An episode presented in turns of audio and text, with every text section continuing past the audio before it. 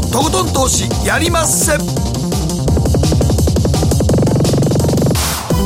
どうも皆さんこんばんは北野誠です。そして進行 MC の大橋ろ子です。そして番組アシスタントはケリーアンです。よろしくお願いいたします。はい、そして今日のゲスト。福眼経済塾塾頭のエミン・ユルマズさんこんばんは。よろしくお願いします。よろしくお願いいたしますさあエミンさんはこの令和の時代、まあ、30年ぐらい続くと仮定して、日経平均は30万円になるというね、えー、ことをおっしゃっているんですが、はい。バフェットが日本株を買いに来たっていうのは、ね。うん、もう皆さん、エミンさんの顔を思い浮かべたんじゃないかと思うんですよね。そうですね。あの、まあえーと、訂正しますと少なくとも30万円になると。ミニマムね。ミニマム。あのもっとなるかもしれません。だから過去のあのその上昇相場を見ると、はい、もっといく可能性はあるんじゃないかと僕は思っているので、はいまあそれがだから結果的にはやっぱり日本株にはいろんな意味で世界情勢追い風になってきているので、うんうん、まあそのバフェットの買いもその一環ですし、はい、まあそこに限らず KKR もねあの直近でその日本で PE 投資を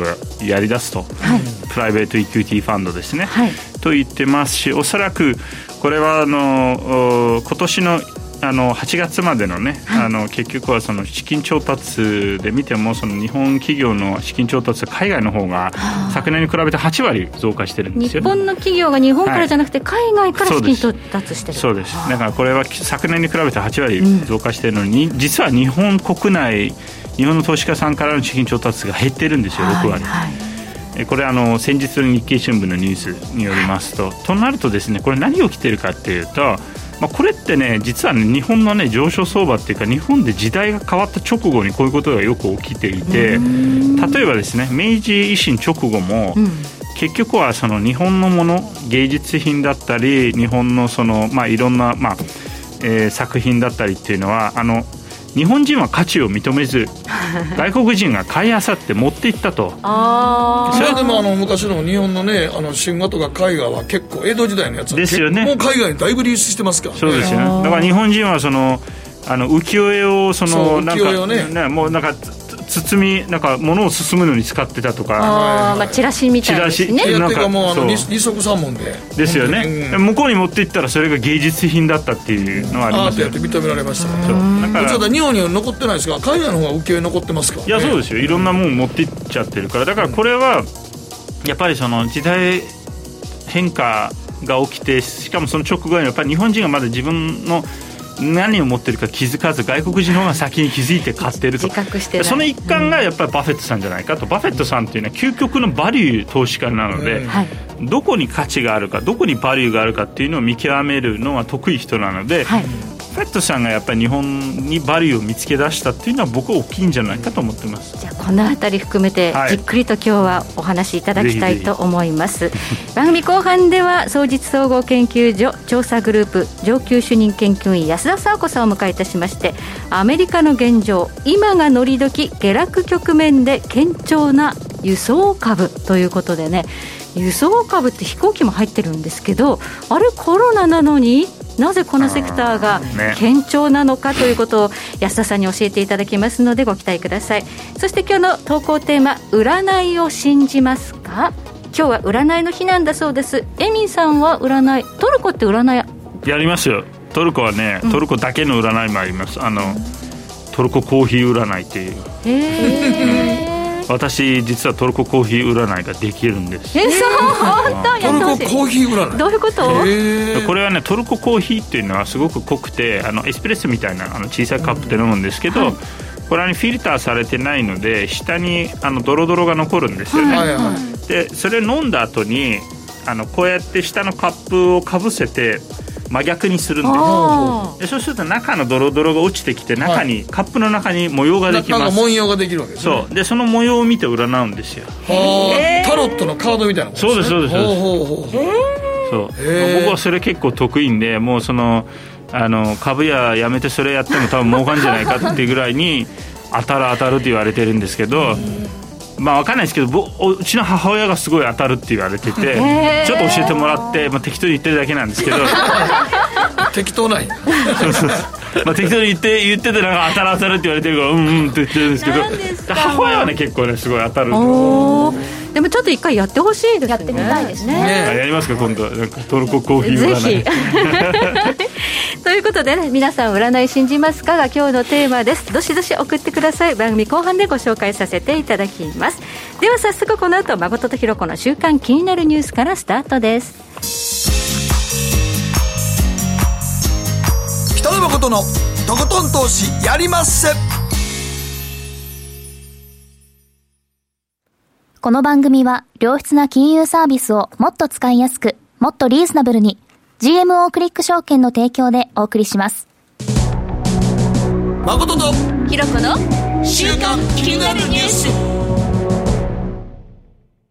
さて、ここからは誠とひろ子の週間気になるニュースです。今日一日のマーケットデータに加えまして、この一週間に起こった国内外の政治経済ニューストピックなどをピックアップしてまいります。まずは今日の日経平均。今日は241円59銭安、2万3000飛び32円54銭で取引を終了しました。今日はね、売買代金2兆4180億円と、まあ、そこそこできているということで、これまでね、商い結構薄かったんですけれども、うん、とはいえ、値動きとしましては、2万3000円挟んで、どっちに行きたいのという感じで、膠着気味ですね。そうですね、うん、まあ、私は9月末のあの一応、その日経平均の予想は2万4000円にしてるので、はい、あまあ、それは実はですね、この前もちょうど、あまあ、あるテレビ局に聞かれて、はい、まあ、その時は結構まだその荒れる直前で結構堅調だったんですけど、はい、それはね情報修正しないで2万4000にしたんですね、はい、まあ、どっかで荒れるだろうなと思ってたんで、まあ、ある程度荒れるのも想定内と思っていて、まあ、2万4000、まあ、前後までいくんじゃないかと思ってます。2万4000円ということは、はい。はい、新高値ちょっと更新できるかな、まあ、手前まで、そうですね、戻り高値の手前までいくんじゃないかと、だから年内は2万6000までいくと僕は予想してるので、そうですか。はい、そうです。はいただし、少しね、アメリカ市場が荒れてきています。昨日のニューヨークダウが632ドル42セント安、27,500ドル89セント。ダウ平均よりむしろナスダック総合指数の方が大荒れということで、うん、えハイテク株の一角の急落が非常に不安視されています。うんえー、このあたり、また後ほどちょっとね、伺いたいと思ってるんですが、まあ、ある企業の暗躍があったというふうにも言われています。これ、ナスダック大きく崩れて、うん、えー、これに全体が引っ張られるってリスクはあんまりないですか？まあ、僕は大きく崩れると思いません、だから逆に、ちょっとこう、まあ、バブバブル、まあ、もうすでにバブルなんですけど、まあ、あのなんか、その、ミルクの上のフォームが飛んだと思っていただければ、うん、それぐらいの多分感覚、そんな全然下がったと思ってない、まあ、まあ、高かったですからね、うん、そうそうですしばらくずっと新,、うん、新高値更新してましたからね。そうですね、まあ、全然健全な調整の範囲内ですね、今のところね。それで終われればいいのかなという感じですが、やっぱりちょっと大統領選挙の行方というのも、そろそろ、えー、お二人の。えー、ディスカッション、ディベートというのがね、9月の下旬から始まるということで、そのあたりの行方で少し株価が揺らぐということはまあ、揺らぐかもしれないですけど、これはでもね、あのえっと、ナスダックは、はい、まあ、関係ないって言っちゃあれなんですけど、あのナスバイデン来たら別にナスダックにマイナスじゃないからね。なんか結構その、うん、ね、民主党は、ね、うん、 GAFA解体とか。いやいや、そんなことない。あの、うん、デジタル関連っていうのは民主党が、あの、デジタル関連に追い風に。だからこれ、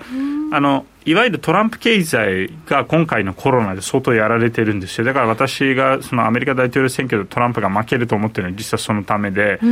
そのトランプ経済というのは何なのかというと、まずはエネルギー。はいコモディティですね、はい、えー、そしてレジャー、はい、まあ、トランプさんはホテルマンあのカジノ屋さんだったので、うん、不動産セクター、えー、交通、はい、えー、観光、これトランプ経済ですよね。ど真ん中です、これ全部ことごとく今回、サービスセクターですね、ことごとくやられてて、で、ね。はい、トランプさんが実はいじめていた デジタル関連がめちゃめちゃ追い風なんですよ。で、なんでいじめてたかっていうと、特に例えばですね、その、あのアメリカのそのデジタル関連の企業っていうのは結構その例えばインド人のエンジニアを雇用したりとか中国のエンジニアを雇用したりしてるんですけれどもトランプさんって結構そういうあのビザを難しくしたんですよね、はいはい、いろんな意味で。だからその、その意味では私は逆にバイデンが来たらこれは今バイデン経済ですからね今の世の中っていうのは。別にバイデンが解体するととても思えないので。うんということで、そんなに不安はないということですね。そして今お話出てきましたトランプ経済の中のエネルギー、うん、この WTI 原油先物価格なんですが、うん、長いこと40ドル台でずっと膠着していたのが急に下がってきまして、うん、今36ドル76セント、昨日の終値、現在は今37ドルと。そうですね。まあ、これだからその、あのえっと、実需が増えないんですよね、で増えない中で供給っていくらでも今増やせるんですよ、供給を抑えてるぐらいだから、うん、つまり供給っていうのは、あの蛇口を緩めればいくらでも出るので、あの油は。その供給はいくらでも増やせるのにでみんな増やしたくて増やしたくてしょうがないわけ。みんなあの窮地に立たされてるので、うん、そうですよね。でみんなやりたい。だけれどもそれをやっちゃうと今度原油価格が下がる。なぜかというとその需要自体が増えないと。で需要が増えるはずがないんですよ。だって飛行機が飛んでないから、うん、そうですよね、ああ一番大きな飛行機は飛んでないわけですから、ね、飛んでないです。飛行機は飛んでません、誰も海外に行かない、あのフライトが止まってるわけですよ。だからこれはあの IATA があの国際運送協会ですねがあの実際に2019年レベルに戻るには2024年まで時間がかかるって言ってます。そんなにかかっちゃうんですね。そうそう考えると、まあ、原油上がるわけないないですよね。そうですね、うん、はいということで、ここでケリーがこの1週間気になったニュースのピックアップです。はい、私の気になったニュースは JR 東日本終電時刻を30分繰り上げというニュースなんですけど、21年、来年の春に終電時刻を繰り上げるというふうに発表していまして、はい、まあ、そのどの路線で繰り上げていくかというのは10月に発表予定なんですけど、これなぜ30分繰り上げるかというと、まあ、コロナウイルスの感染をきっかけに、こう、皆さんの出勤とか行動が変わって、まあ、夜特にですね、うん、あの、飲食店がもう10時には閉まるというふうにあの東京都内では今でもまだなってるんですけど、ねうん、なので利用する人が圧倒的に減っているっていうのと、あと、あのその終電とこの始発までの間に、えっと、駅をこうクリーンにしたりとか、あと、ドアの、あの、駅前のドアの設置とかそういった、はい、そういったことをしたいというのが目的らしくてですね、うんかなりあの30分も繰り上げればそのお仕事ができる時間、その始発から終電までの時間が伸びるということで、効率も上がるんじゃないかっていうことで、うん、まあ、東京都内だとこういうふうにしていくっていう発表ですね。30分 JR が早めちゃうと、例えばこの番組終わってからスタッフが帰るのに、うん、私たち、お家に帰れない？かもしれないねね。っていうね、まあ、タクシー出してくれればいいんですけどね。いいんですけどね。あのー、時代そういう方向ですかね、あの、うん、電車だけじゃなくて、コンビニも、もう24時間じゃなくなってるしね、うん、いや、もう今、コンビニの24時間もちょっともういいでしょうっていうところに近づいてきてますからね、はい、ラジオ日経のマーケットプレスというザラバの番組で、うん、コンビニ24時間、いや、あれでも、独禁法の。あの、あの可能性があるって言って、独占禁止法の可能性があるって言われて、ちょっと契約がののっけからも一方的じゃないかとか。で、まあ、ちょっと実際の話、都会の大都会の真ん中とかやったらまだやってても、お客さん来るけど、ちょっと離れたとこ、全国一律で24時間する必要ないんじゃないの？まあそうっていうとこが一番多いですよね。はい。そのリスナーアンケートで24時間化、あまり必要ないというのが38 8.12%、うん、全く必要ないというのが28.9%ということで、うん、もう大半の方が24時間やってなくてもいいよっていうふうに思ってるみたいです、ね、っていうか、もうそれで分かったら分かったら、それでみんな備えて買いますからね。そうですねその前に行動しますしね。そう。うん、コンビニはいいんですけどね、あの電車が繰り上げられるのはね、僕らみたいになんかの、のんべいが困りますよ ね、帰りがちょっと、帰れなくなっちゃう、ね、それだから、もっと大きいスキームで考えると、今、ほら、世の中があのコロナでちょっと郊外に住んでもいいうん、いいよってみたいになっていると、うん、でも繰り上げられると、やっぱり都内がいいってなるんですよ、飲み屋が近いとこね。それはあのやっぱ電車がまだ帰れるうちに帰ろうとかもしくはその、うん、あのタクシーであの安く帰れるとこがいいみたいになるので、うん、まあ、分かりませんけどちょっとこうもしかしたらそういうのも含めて東京都内のなんか不動産価格維持するための大きな陰謀かもしれません。それはわかりませんが、なきにしもあらず。そうですね。まあ、あの、鉄道会社っていうのは、不動産会社なんですよ。ああ、確かに。あの、ただ単に電車を動かしてるんじゃなくて、あの、そのエリアそう一等地を持っている不動産会社です。その街を自分らで街作っていきますから、ね、そういうことです、そういうことです。そうそう、デベロッパーです。だからそういうふうに思っていただければ、そう。あの、これはね、面白いことに、あの、マクドナルドとかも、私はあの、食品会社だと思ってたんだけど、あれ不動産会社だったんですね。あのアメリカで。あれ 不動産会社なんですよ。あの、いろんな駅前にあったりとか。そうそう。あの、一等、はい、まあ、あの、土地を買ってそれを貸してっていう、本当そういうビジネスです。あの、ハンバーガーを売るビジネスじゃないんです。だからその、えー、鉄道会社も人を運ぶというのはもちろんあるんだけれども、そうやってそのデベロッピング、開発していくあの会社なので、はい、そういうふうに思っていただけると分かりやすいかなと。まあ、一番開発しやすいですもんね。鉄道を通して自分のところで理想的な街をそこに作って販売するっていうことやってる人を運ぶわけですからね。駅ビルが一番価値高いじゃん。そうそう。だからもう東京だったらもう東急と東急不動産とか一体ですからね。そうですよね。うん、はい。ということで、ここまで、えー、誠とひろ子の週間気になるニュースでした。北野誠のとことん投資やりまっせ。やりまっせって英語では？レッツはどうかなエミさん。どうしたの？僕、最近考えてしまうんです。毎晩月を見上げるたびに、僕の将来はどうなってしまうんだろうって、同時に思うんです。この虚しい気持ちに寄り添ってくれる女性がいたら。好きですで、よくない？シンプルにわかりやすく。GMO クリック証券。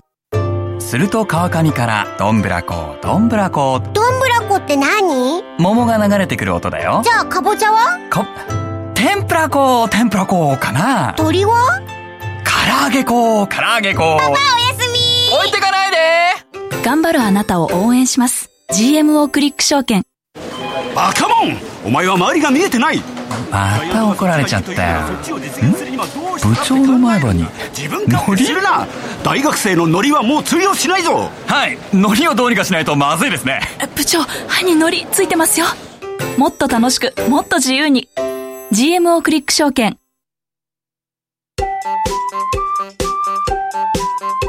北野誠のとことん投資やりまっせ。みんな集まる。集まるよさて、ここからはマーケットフロントラインです。今日は福眼経済塾取締役塾とエメイルマズさんです。どうぞよろしくお願いいたします。お願いします。テーマは日本株躍進の原動力となるのか、バフェットの日本株買いと、菅野ミクスへの期待と不安。うんアベノミクスというのが、えー、非常に大きな成果を上げたと思うんですよね、まあ、雇用も増やしましたしね、うん、えー、ところが、その安倍さんが辞任するとなると、海外勢がどう考えるのかということで、辞任を発表した金曜日の午後2時、うん、日経平均は一気に700円ぐらい急落したんですが、あれ、その後ちゃんと戻ってきましたね。そうですね。はい。まあ、これはあのまあ、いわゆる実はですね海外投資家もちょっとこう2種類の評価があって、はい、あのまあ、一つはもちろんその、まあ、安倍さんが第二次安倍内閣ができてからは、まあ、2012年のあの12月末ですけどからは相当日本株が上がったのでそれで儲けさせてもらったと、うん、でも一方でですねあの安倍安倍さんの後半安倍政権の後半っていうのはどちらかというとその経済よりも、まあ、安全保障とか、まあ、憲法改正に重きを置いてたので、ちょっとがっかりだと、うん、えー、投資家目線で見るとですね、うん、ちょっとこう最初の、だからその、まあ、アベノミクスっていうのもほぼ死後になってたので、もうそのぜひそのアベノミクスを遂行してほしかったと、最後までね、やり遂げてほしかったというのは実は本音であって、はい。はい、というその観点で見ると、まあ、不安がある一方で、まあ、逆に今度、あの新しく来る総理が、まあ、新しい、そのまあ、アベノミクスを継ぐのか、もしくはももっと新しい何かこう自分を証明するために、なんかこう経済に重きを置くんじゃないかという期待があったので、だからその意味では、まあ、その不安と期待が相殺されて、そんなに大きな影響は出なかったと思います、市場には。はい、はい今、総裁選3名の方がね、えー、戦っていますが、菅さんがやはり今、一番優位ということで、まあ、そうそうみそうみたいですね、はい、はい、菅さんが打ち出している政策というのは、結構具体的に、うん、えー、報道され始めています。例えば、えー、携帯電話の通話料引き下げですとか、地銀再編とか、はい、景気、経済を動かして、また景気刺激というふうになっていくんでしょうか？まあ、あの少なくとも、えーと、菅さんは、まあ、安倍さんのレガシーを続けるというのが、まあ、今回はかなりあのそれを前面に出しているので、うん、まあ、その意味では、まあ、菅さんが来たら大きく今の政権から方向転換するってことは少なくともなさそうですね。大規模金融緩和政策は続くと、うん、そう。でさらにその1年後に選挙があるので、はい、まあ、その選挙に多分こう、まあ、強い状態で臨みたいはずなので、経済に重きを置くんじゃないかと、うんうん、しかも今回、結構コロナでやられてしまっているので、うん、まあ、その一環としてもしかしたらその、まあ、携帯料金の値下げとかも含めて、まあ、その一人当たりの国民のね、携帯料金の値下げは実質ちょっとちょちょっとした減税ですよね、まあ、減税ですね、そうですね、うん、だって一番わかりやすい、みんなも絶対使ってるから、そう。固定費ですからね、固定費やからね、あれをちょっと低くするっていうのは、まあ、実質減税に近いやり方をする、ね、おっしゃる通りです、おっしゃる通りです。はい、じゃあ、その辺はまあね、そのドコモさんとか KDDI にとっては大変ですけれども、ねうん、まあ、国民全体には減税効果がある、これは一つ大きい。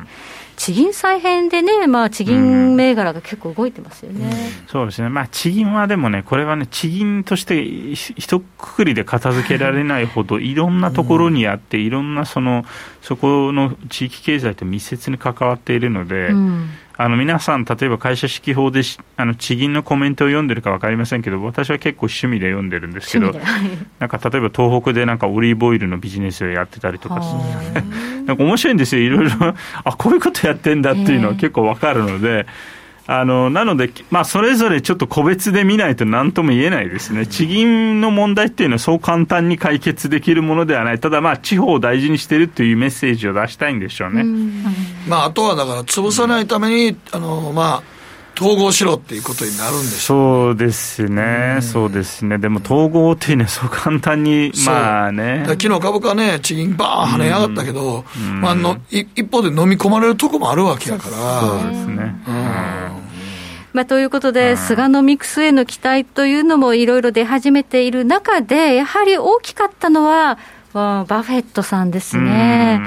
えー、日本の商社株、まあ、5社ですね、うん、えー、5%ずつ買っていたということが明らかになりました。ね、バフェットさんってこれまで、えー、日本株に投資したことなかったんです、ね、ないと思います、うん、あのバフェットさんでもともとアメリカ海外に投資する人ではないので、はい、まあ、ここであえてだから日本のしかも、まあ、5社まとめて買ってるっていうのは僕は結構大きいと思います。大きいですね、うん今までずっと米株の、しかもね、あのバリュー株。そうですよ、だからバフェットさんはもう究極のバリュー株投資家、まあ、バリュー株投資の巨匠なので、はい、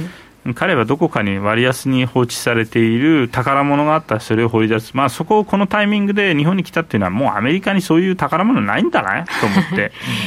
買い物がないんですよ。米株みんな高い。何年か前にアップル買った時ね、ええー、と思ったよね。今更買うの？と思ったけど。そっから2倍、3倍？そうですね。なんですよね。3倍ぐらいになって、だから、じゃそれを考えるとね、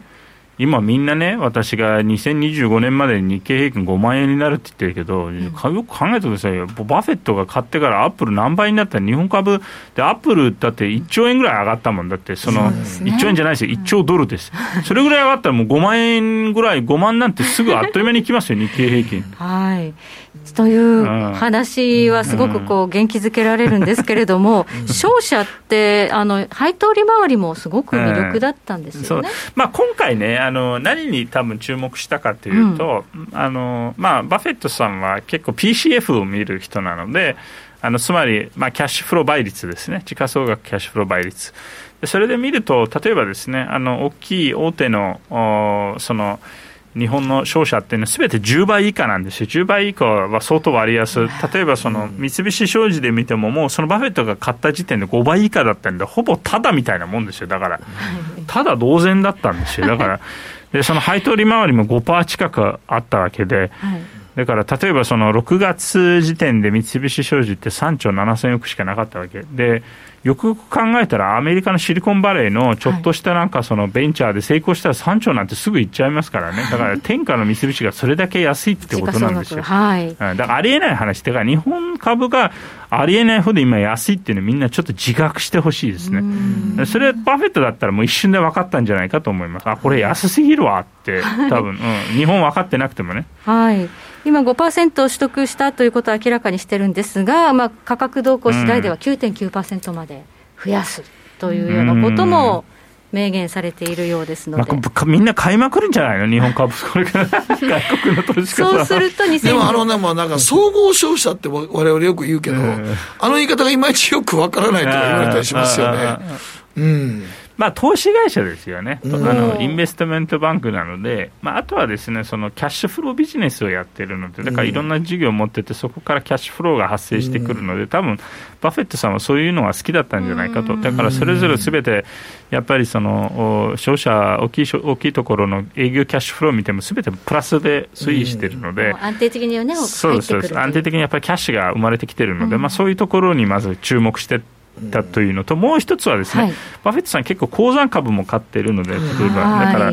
まあ、あの鉱山株を買うか、鉱山株を持っている日本の商社を買うか、な何にせよ、だから、あのキーワードは鉱山なんで、資源なんです、ね、そうですね、そうそう。だからまあ今、安いからね、資源は。うんはい、まあ、バリックゴールドってね、カナダの鉱山会社の株買ったことでも話題になりました、で、うん、日本の商社っていろんな国でそういう事業、権益持ってるんですよね、持ってます。シェールオイルだ、なんだ、ガスだ、なんだっていうね、資源の権益持ってる、だからあの、ね、ちょっとあの、まあ、正直言うとあの、商社株があんまり見直されんかったのは、資源がちょっとね、全体的にコモディティがちょっと低かったんで、うん、これもね、うん、おっしゃる通り。じゃあ、バフェットがまあそういうところに目をつけたっていうことは、将来的には資源結構上がってくる時代に入るのかな、まあ、これはですね、例えばバフェットさんの時間軸っていうのは非常に長いので、うん、まあ、90歳ですけどね、そうやね、90歳で買ってきたって、ちょっとびっくりしましたよね。そうそう。90歳ですけど、時間軸は長い人なので、はい、あの要は、まあ、コロナ後の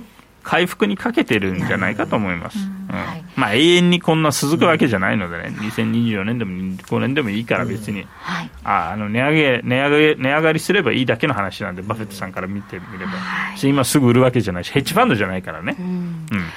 はい、日本。それヘッジファンドちょっと聞いたソフトバンクのそうなんそこちょっと聞いてもう俺もう今ほとんどソフトバンクのやってることってヘッジファンドじゃないのかなって思っちゃうねんけどね。そうみたいですね。なんか最近の動きがね特にね。はいアメリカのハイテク株の市場で、まあ、現物買ってその後に、うん、えー、オプションのコール買ってそうですね、えー、株価をこう押し上げる、その大きなクジラの存在であったというふうに言われてそうみたいですね。だからまああの500億ドルぐらいのオプショントータルでね、うん、えー、その買ってたっていう話なので、でそれで現物株で大体4000億円ぐらいの、まあ、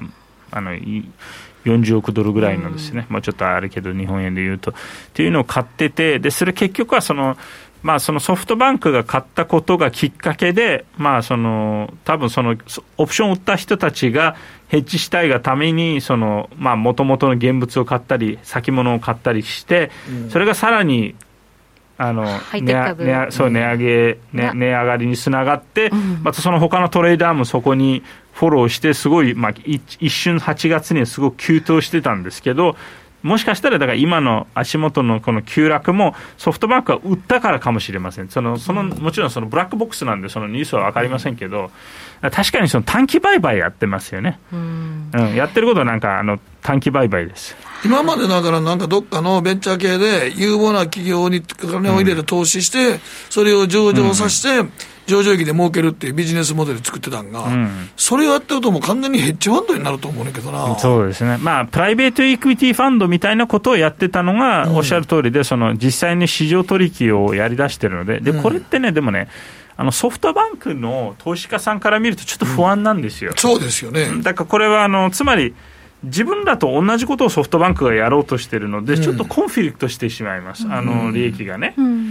あのだからこれは多分おそらく、まあ、これあの日本の個人の話じゃなくて、ソフトバンクって大きい企業なんで、いろんな投資家さんがいます、あの機関投資家さんが、機関投資家さんがかなり不安視してんじゃないかと僕は思ってるんですよ。はい。なんかでもなんかドイツ銀行からの投資家さん？はい、あへあの、えー、ドイツバンクのね、ファンドマネージャーを呼んで、えー、ソフトバンクはその方にやってもらってんじゃないかみたいなね。ドイツ銀行っていうのも、まあ、あんまり、なんていうんですかね、あの相当、あの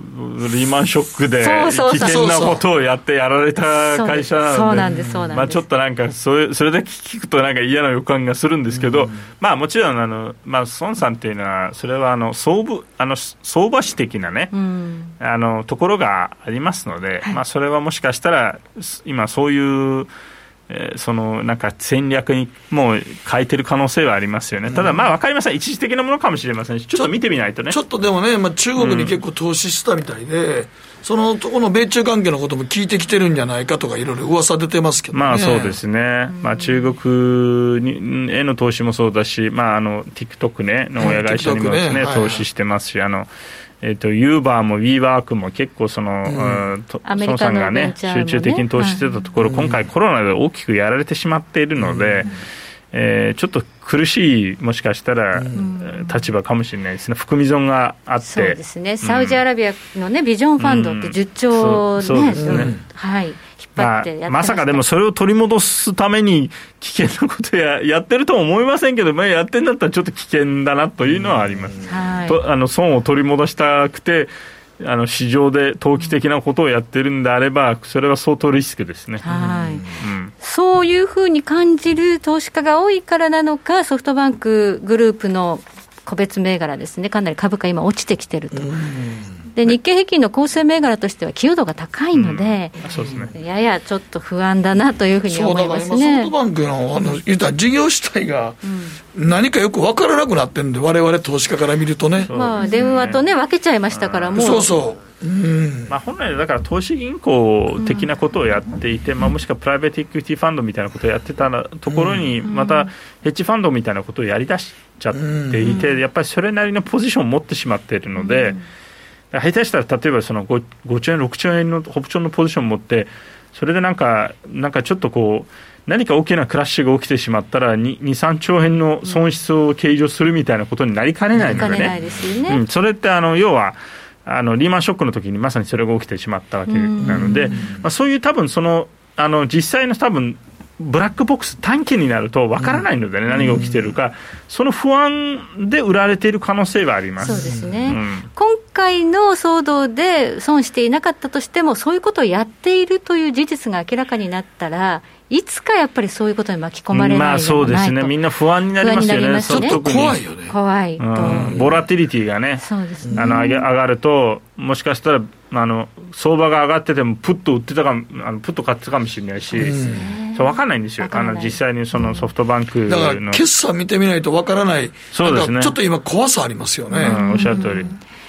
そんなソフトバンクが万が一のことがあったら、日本経済全体に及ぼす影響は結構大きいですよね。そうですね。まあ、万が一のことがあったら大変なことになると思いますよ。それだけで多分も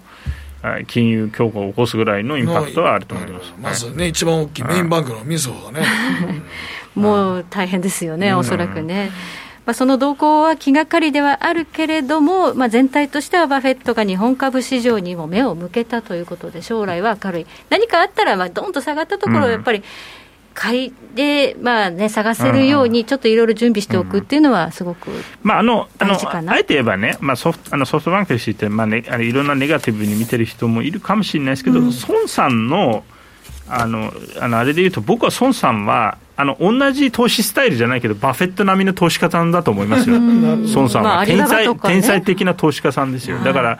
あのそういうその意味での僕は不安はしてない、ただし、あのまあ、孫さんだけですべてカバーできないからね、あのだからちょっとこう、なんかリスクが多くなってるのかなと、リスク取りすぎてるのかなっていうのはあります。ちょっと心配では、うん、そうですね。うん、はいということで、ここまでエミゆるまずさんにお話を伺いました。エミさん、今日はどうもありがとうございました。北野誠のとことん投資やりまっせ。みんな集まれ。行かしていただきます。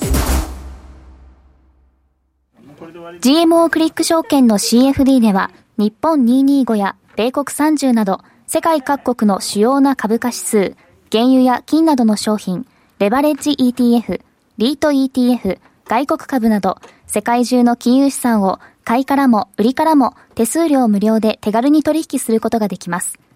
今まで気になっていた世界中のあの指数、あの銘柄、あの商品に投資ができます。パソコンからスマートフォンまで高性能なトレードツールも魅力。CFD も GMO クリック証券。GMO クリック証券株式会社は関東財務局長金賞第77号の金融商品取引業者です。当社取扱いの金融商品のお取引にあたっては価格変動などの理由により投資元本を超える損失が発生することがあります。お取引をする際は当社のホームページや契約締結前交付書面にて手数料などの諸経費及びリスクについて十分ご確認ください。北野誠のとことん投資やりまっせ。もう寝る暇ないわ。なのに肌ツヤツヤ。ツヤツヤ。ツヤツヤ。マーケットのリアルということでございまして。総実総合研究所調査グループ上級主任研究員安田紗子さんです。こんばんは。よろしくお願いします。はい今日のテーマは？今が乗り時下落局面で堅調な輸送株まあ安田さんでも、はい、あの9月は割とパフォーマンス悪い月やと僕の中ではあるんですけど、はい、そうですかね本当にその通りなんですよね、うん、1928年以降、S&P500 見てみますと、ですね9月がやはり一番下げ幅が大きくて、ですね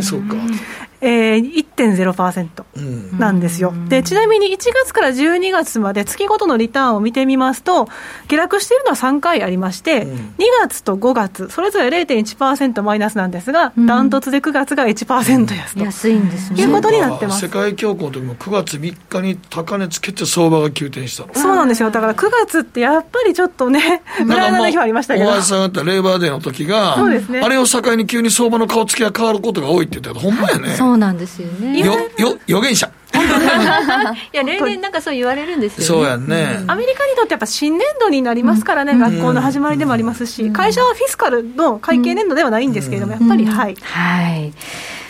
この9月は例年悪いっていうことだけど、大統領選挙の年は少し傾向が違う？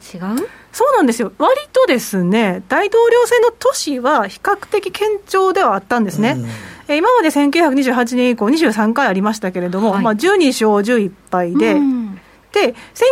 挙イヤ以外の9月を見たら、30勝38敗ですから、やっぱりこのね、大統領選があった時の方は、上昇することは多かったんですよ。はい、で実際に選挙イヤーで9月のリターンどうでしたかって言いますと、えー、平均はマイナス0.3なんですよね。うん、はい、で逆にこの大統領イヤーを抜かした場合はどうかというと、マイナス1.2なので、はい、やっぱりちょっとね、大統領選の時の方が、まあ、割かし下げ幅は小さかったということだったんですが、今年はちょっとね、9月初めに、前に大きく売れましたね。いきなり下がったりね、してきましたから、どうなるかって感じはありますよね、ただやっぱり大統領選の年っていうのは、底堅いというのがありまして、うんはい12月ですね、年末になってみるとどうかということなんですが、うん、えー、23回ありましたけど、19回要線引けしてるんですよね。はいはい、で、平均のリターンも1.4%のプラスなので、はい、9月でたとえ下落しても、まあ割と盛り返す可能性というのは残っていると。買い場が来たっていうふうに考える方が多いのかな？はい、はい。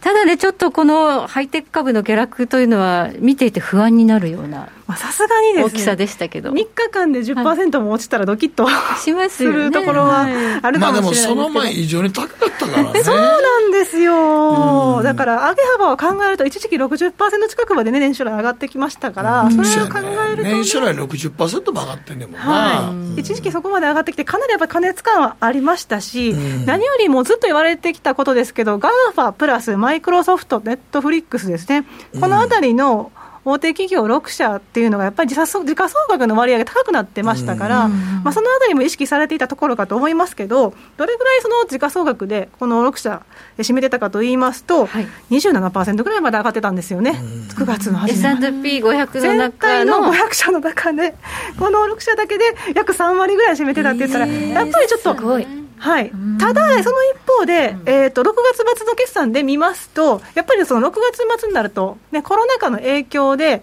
損失を計上する企業多かったというのもありますが、こので企業が占める純利益の割合もね、23%まで上がってたんですよ。はい、まあ、ですからその、ある程度業績も伴っていたというところは、まあ、見逃せないといいますか。はい、なので、やっぱり IT バブルの2000年、2001年の時と違うのは、はい、その確かにこういった大手企業が、まあ、河川状態にはあるんですけれども、はい、しっかりその業績も出しながら上がってきているわけであって、単なるあぶく銭だけではないというところが違うかなというふうに思います。IT バブルってなんかもうね、IT 企業だっていうだけで、何でも買われたっていう。まさにドットコムがついてれば、ね、そうドットコムさえあれば、業績もクソも関係なかったからね、そうなんですよね。虚業とか言われてましたけどね。うん。で確かにあの時というのは、例えば IPO のを見てましても、うん、2000年の段階で81%が損失を計上してた企業がまあ IP をしてたんですよね、はい、で確かに今振り返ってみても、まあ、その84%か5%ぐらい、実はその損失を計上しているような会社だって言われていますが、一つ大きな違いがあって、最近のそういった企業っていうのは、あの赤字を計上してても、バックがいるんですよね。特別買収目的会社。ああいったところがあって例えばその GM が出資をするということで話題になったニコラですけど、はい、あれもそうですよね。特別目的会社が IPO を手伝って逆買収でそれでまあニコラの名前が残ってるっていう形なんですけど、はい、今日はその資金が潤沢な会社が支えになっていてそれが特別目的会社が上場することによって自分を連れ上がっていくっていうパターンが多いのでそういったところがやっぱり大きな違いかなと。いうふうに思います。はいそしてこのところのやはり企業というのは、しっかりとまあキャッシュも貯めていると。そうなんですよね、まあ、今、コロナ禍なので、やっぱり銀行の予診枠からいっぱい現金を引き出したりとか、そういうこともあるんですけれども、はい、やっぱりそのキャッシュ、現金および現金同等物っていうのが、91の段階で、えー、伸び率14%ぐらい増えてるんですよね。はい、はい。で、実際に、えっ、ー、と、時価総額に占めるキャッシュの割合っていうのも、IT バブルの時って2%ぐらいしかなかったんですよ。それしかなかったの？ところが今は、大体15%ぐらい維持しているので、はい、特にこの直近なんかを見ると、はい、割とその現金を取ってくるパターンが多くなってますから、はい、もうちょっと上がってるかもしれないと。はい、ということを考えると、例えば債務不履行でどうにかならどうにもならないといったような破綻する企業とか、そういったところは、まあ、IT バブルの時から比べると、かなり少ないんじゃないですか、ね、何か危機があった時にね、体制があるということですね、キャッシュがある、ね、バッファーがあるっていうことですね。はいそういう中で、はい、まあ、今回9月ということもあって、少し不安定化しているナスダック総合指数。そうですね、それにプラス、ナスダックってやっぱりそのグロースが多いということで、はい、やっぱ下がりづらかったっていう部分はあるんですよね。例えばここ2年だけ見てましても、アメリカ人って割とテクニカルで移動平均線好きなんですけど、この移動平均線50日終わることって意外と少ないんですよ。へ50日引いておくとこうなるんですね。そうなんです、はい、2018年のあの秋から冬にかけてかなり下落しましたよね、あの時はフェドがもう一回利上げしますとか言ってた時でしたけど、あの時に揺れたんですよね、で20%安になって、ナスダック、一時期、弱気相場入りしてました、はい、あの頃確かに11月から1月にかけて、ここ50日割り込んできたんですが、そこからまた戻して、ずっとサポートになってましたよね。はいで今回またあの下がりましたけど、あのー、コロナ禍で3月にガクンとこの50日移動平均割り込みましたが、これすぐまたあのフェドのね、流動政策のおかげで持ち直してますと、はい、でまたさらにこの50日がサポートになってきているので、はい、しかも今から見てこの距離もかなり遠いですし、はい、ここまで急落することはおそらく、まあ、てか間違いなくないでしょうから、うん、単なる調整の段階でかなり下げたことがあったとしてもやはりこのサポートというのは意識しておくラインかなとふうには思います、50日移動平均線というのをちょっとね皆さん見ておくといいかなと思いますね。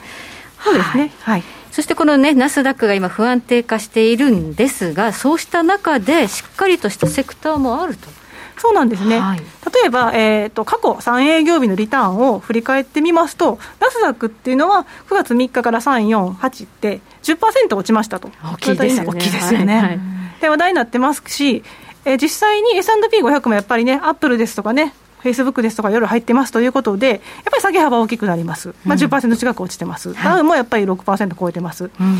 意外と落ちてないのが、ダウ輸送株。ダウ輸送意外。輸送株指数が3%しか落ちてないんですよ。はい、輸送って意外と強いんですよね。コロナの時にはだめなんじゃないのってちょっと思っちゃうんですけど、ね、そうそうやっぱりあの伝送としてやっぱり航空株がね、はい、働いてしまうので、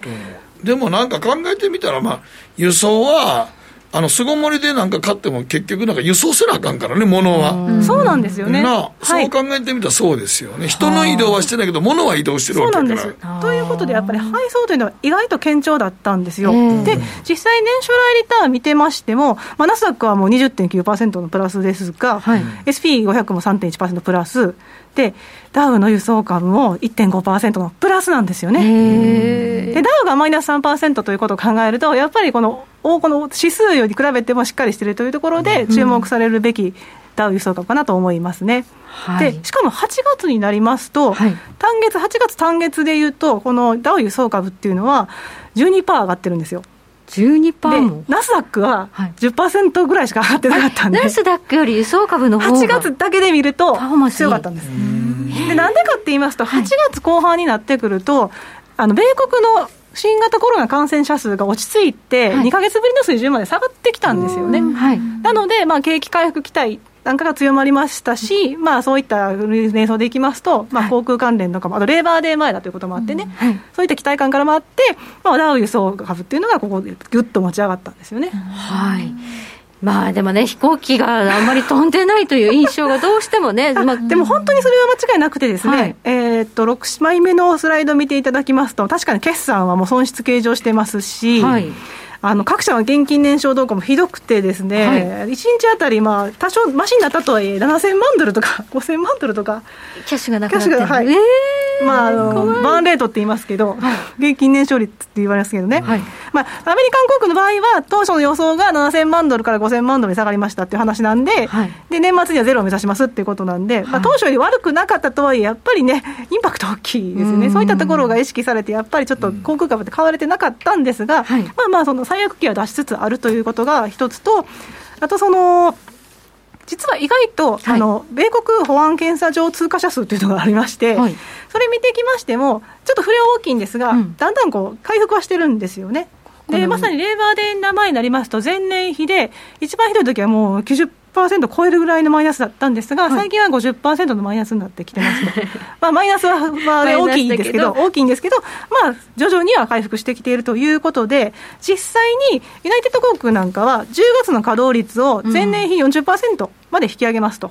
い、うことで、まあ、前は34%ぐらいだったのを40%で引き上げますという話もしていますし、はい、あとはやっぱりあの国内とか、あとカバンの手数料とか、いろいろキャンセル料とかの問題ってあったんですけど、はい、それを撤廃して、えー、乗客の方が使いやすくするということで、ユナイテッド航空がそれを発表しましたと、でアメリカンですとか、デルタなんかも追随し始めているので、まあ、利用しやすくなるわけですよね、はい、そういったところで需要を喚起しようという話があって、はい、これでちゃんとコロナが収束し始めて、はい、でこういった努力が実ると、まあ、航空株もこれから持ち直しの期待はあるということですよね、はい、もう最悪期は見たということで、だんだん持ち直すということですね。そうですね。はいそして鉄道も輸送株には組み入れられていますが、はい、で鉄道株が意外とですね、決算がしっかりしてたんですよね、確かにその2桁の減収減益ではあったんですけれども、はい。ただあの、効率化を図っていたりしてまして、はい、例えば輸送距離を前年比で11%伸ばしましたっていうのがユニオンパシフィックなんですが、これはその貨物の、貨物車を、鉄道の稼働数を増やさないで距離を伸ばしているということで、はいはい、でいかにその、えー、効率化を始めて、でなおかつ、えーえーと、そ計上えーと、コストを計上しないかっていうところにかかってくるんですが、そういったところで努力をし始めていますし、あとその CSX ですね、ここも、えー、貨物車の鉄道のスピードを上げて、で配達のそのスピードも上げて、効率化を進めるということも努力もしていると、でなおかつ今、その原油ですとか、エネルギー資源が安いので、確かに安いですね、はい。はい、そういった意味も追い風にはなっているという話ですね、貨物を運ぶ上では、そのエネルギーですとか、石炭の量が減ってるとか、そういう問題はあるんですけど、ただその、ガスまあ、ガソリンじゃないですけどね、その動力ということで見ると、まあ、まあ、原油が安いのは追い風ですから、追い風にはなりますと、うん、あともう一つはやっぱりネットの売上比率がありまして、でコロナ禍の影響で、この小売売上高に占めるネットの比率がぐっと伸びたんですよ、うん、3月末の段階で11.8%だったんですが、はい、6月末は16.8%、はい、一気に5%上がってきたんですよね。まあ、そうでしょうしね、そうですね、でこれで何が起こるかっていうと、はい、例えば小売店なんかまでにその荷物を運ぶにあたって、はい、航空機や船舶使った後どこまでその土地を動かすかっていうと、やっぱり鉄道になってくると。うんその、まあ、船舶なり航空機なり、まあ、異なるその輸送機関をつなぐということで、インターモーダルって言われますけど、はい、そこのやっぱりその地点として、電車、貨物というのが利用されやすくなっているので、はい、実はアメリカ鉄道協会は、その8月のインターモーダルの貨物量っていうのは、2018年10月以来の高水準になりましたと、景気が良かった頃ですよね、はい、あの頃の水準で最高だって言っているので、はい、しかも過去5番目の高水準、はい、なのでやっぱり、ネットの売り上げっていうのが、比率が上がると、鉄道の貨物量が増えるということで、プラスなんですよ。それまでみんなあの自家用車でウォルマートあたりに買いに行ってたのが、ね、お家からネットで買うと、車じゃなくて鉄道で来るってことですね。そういうことになりますよね。でなので、はい、実際に、えー、年初来リターンもユニオンパシフィック4%上がってますし、はい、CSX も上がってるんで、はい、でえー、このあたりも見ますと、SP500 が3%ですから、SP500 を超えるリターンになってると。すごいですね。いうことなんですよ、だから結構しっかりしてる、で、はい、先ほどの北野さんもおっしゃってましたけれども、あの配送関連ですよね、うん、で配送関連がやっぱり強くて、UPS なんかは、あの4、6月期の決算、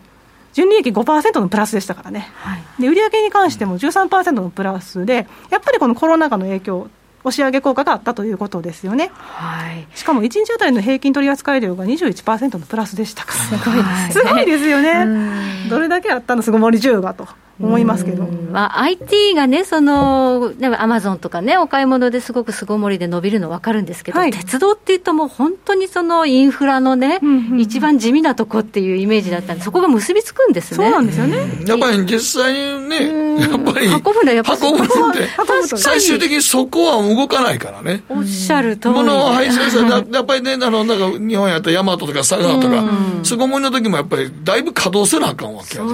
そういうことなん急に現れませんからね、品物は。国土もありますしね、アメリカそうアメリカの場合はね、広いからね。はい。その広いアメリカで、またなんか郊外型になってるって話も。そうですね。あの、コロナ禍の新状態、ニューノーマルということで、やっぱり都市から郊外へ人が移り住んでるとなると、はい、やっぱりそれまでね、ガソリン使って、車で買い物した人たちが、もうやっぱりちょっと遠いねと、ガソリン代ももったいないねということで、まあ、アマゾンだったら無料だしというふうになりますからね、オンラインで買っちゃいますよね。アマゾンプライム入って。入ってね、そうですよね。で実際にその転入者と転出者見てみますと、はい、転出者の方ですね、多いのはニュージャージーとかニューヨークですとか、イリノイ州ですとか、割と都市圏が多いわけですよ。はい、で、マイナス69ってありますけど、これは例えば、まあ、10組の引っ越しがいて、どれぐらいの転出するのが出ていくのか、入ってくるのかっていうのを見てるわけですけど、10人いたら7人出ていくわけですね、ニュージャージーの場合。すごい。逆にバーモントとか、アイダホとか田舎の方だと、まあ、逆に7人入ってくる、で3人しか出ていない。青いのがね、そうです、青い方が入インバウンド。で赤い方がアウトバウンド 本当？じゃあもう年から離れてて家賃も高いしとかね。家賃も高いですしね、はい、だからそこでリモートで仕事できるっていうのは結構田舎に行っとこうや。もういいよっていう世界になるから、ね、なってきますからね、うん、そうなるとそうなってくるとまあそのフェデックスなり UPS に運んでもらわなきゃいけないしその元から工場をどこやって運ぶんですか？鉄道いりますよねっていう話になるわけですね、はい、なので実はこの UPS もフェデックスも非常にリターンが良くて、はい、年初来40%以上プラスです、はい、風が吹けば桶屋が儲かるというようなことですね。ハイテクだけじゃない。ハイテクだけじゃないんですよね。はい、輸送関連このセクターが非常に伸びているということです、はい、乗り時かもしれない。という話です、はい、えー、ここまで安田佐子さんに伺いました、ありがとうございました。北野誠のとことん投資やりまっせ。やりまっせって英語では？レッツラゴーかな。あらっしゃいご注文どうぞ。うんと大盛りラーメンにトッピングでチャーシューコーンメンマ海苔それに味玉白髪ネギねあバターとワカメも。全部のせ一丁。シンプルにわかりやすく。株式 FX は GMO クリック証券占えましたぞあなたの未来。えどんな？あなたは努力次第で大きな成功を収めますただし野菜中心の食事と早寝早起き適度な運動をして健康なんだよ。母ちゃんのセリフと一緒じゃん。未来は自分で切り開く。株式 FX は GMO クリック証券。すると川上からどんぶらこどんぶらこ。どんぶらこって何？桃が流れてくる音だよ。じゃあかぼちゃは？こ天ぷらこ天ぷらこかな。鳥は？カ唐揚げ粉唐揚げ粉パパおやすみ。置いてかないで頑張るあなたを応援します。GMO クリック証券。さてここからは皆さんからいただいた投稿を紹介していきます。今日のテーマ占い信じますか？はい、えー、ケルリンさんからこの番組 FX やったるでの誤読アノマリーでハマってしまいあきましたね。ミカちゃんね。はいね。その後毎週楽しみドイツから拝聴しておりますと。えー、占いですが大事なことを決めるときは人生の決断で迷ったら占い行くほど僕は信じてるわけではありませんが気軽に楽しみますとえー、パリに行った際に私の友人がジュリア・ロバーツ主演のハリウッド映画「食べて祈って恋をして」の占い師にどうしても占ってほしいということでわざわざ訪問したんですがすでに亡くなっておられましてとととてもがっかりしたのを思い出しました。皆さんあの映画見たことありますでしょうか？と、ね、見ました。見ました見てないです 見ます。はい。小太郎さんからは2年前からゲッターズ飯田さんの1年を通して占ってくれる本があると。で動物占いではありませんが生年月日から自分の属性を出して年別月別毎日の運のリズムとか細かいアドバイスが書いてあります。何かいいことがあったり仕事の失敗などがあった時その日の占いを読むとかなり的確に当たってて笑うしかないというふうにありますね。あの、ね、あの金と銀とかいうやつですよね。手に本もできるのかしら？なんか毎日載ってますよあれ。なんか。ああそうなんですね、うん、そこまでよく当たるんですかね、ね、結構ファン多いです。本、うん、まあなんか今細井和子さんが引退されたんでねその後ゲッターズ飯田があの位置に来てるなと思ってあうん、あのなんかもうあの毎日の占えるってやつがね結構。続いては慎太郎さんですもういいおっさんなのですが新聞や雑誌の占いは必ず見てしまいます。あ見るなあれ。良いことは信じて悪いことはその点を注意するようにしています、うん。皆さん見るんですか？私あいやあったら見てしまいますね。あわかります、な。私見ないんですよ。あの朝テレビ番組で占いとかやるとチャンネル変えますもん。えー、どうしてですか？見てなんか感化されたくないんですよ。悪いとかなんか最下位とかになったらめっちゃ嫌じゃないですか。その一日ちょっとね気分が。確かに気分をさえへんから、ね、そうなんか見たくないっていう感じなんで意外と繊細なんですね。私ねガラスのハートなんですよ。意外と繊細ですね。意外とじゃなくてガラスのハート時計の針は23で26分です。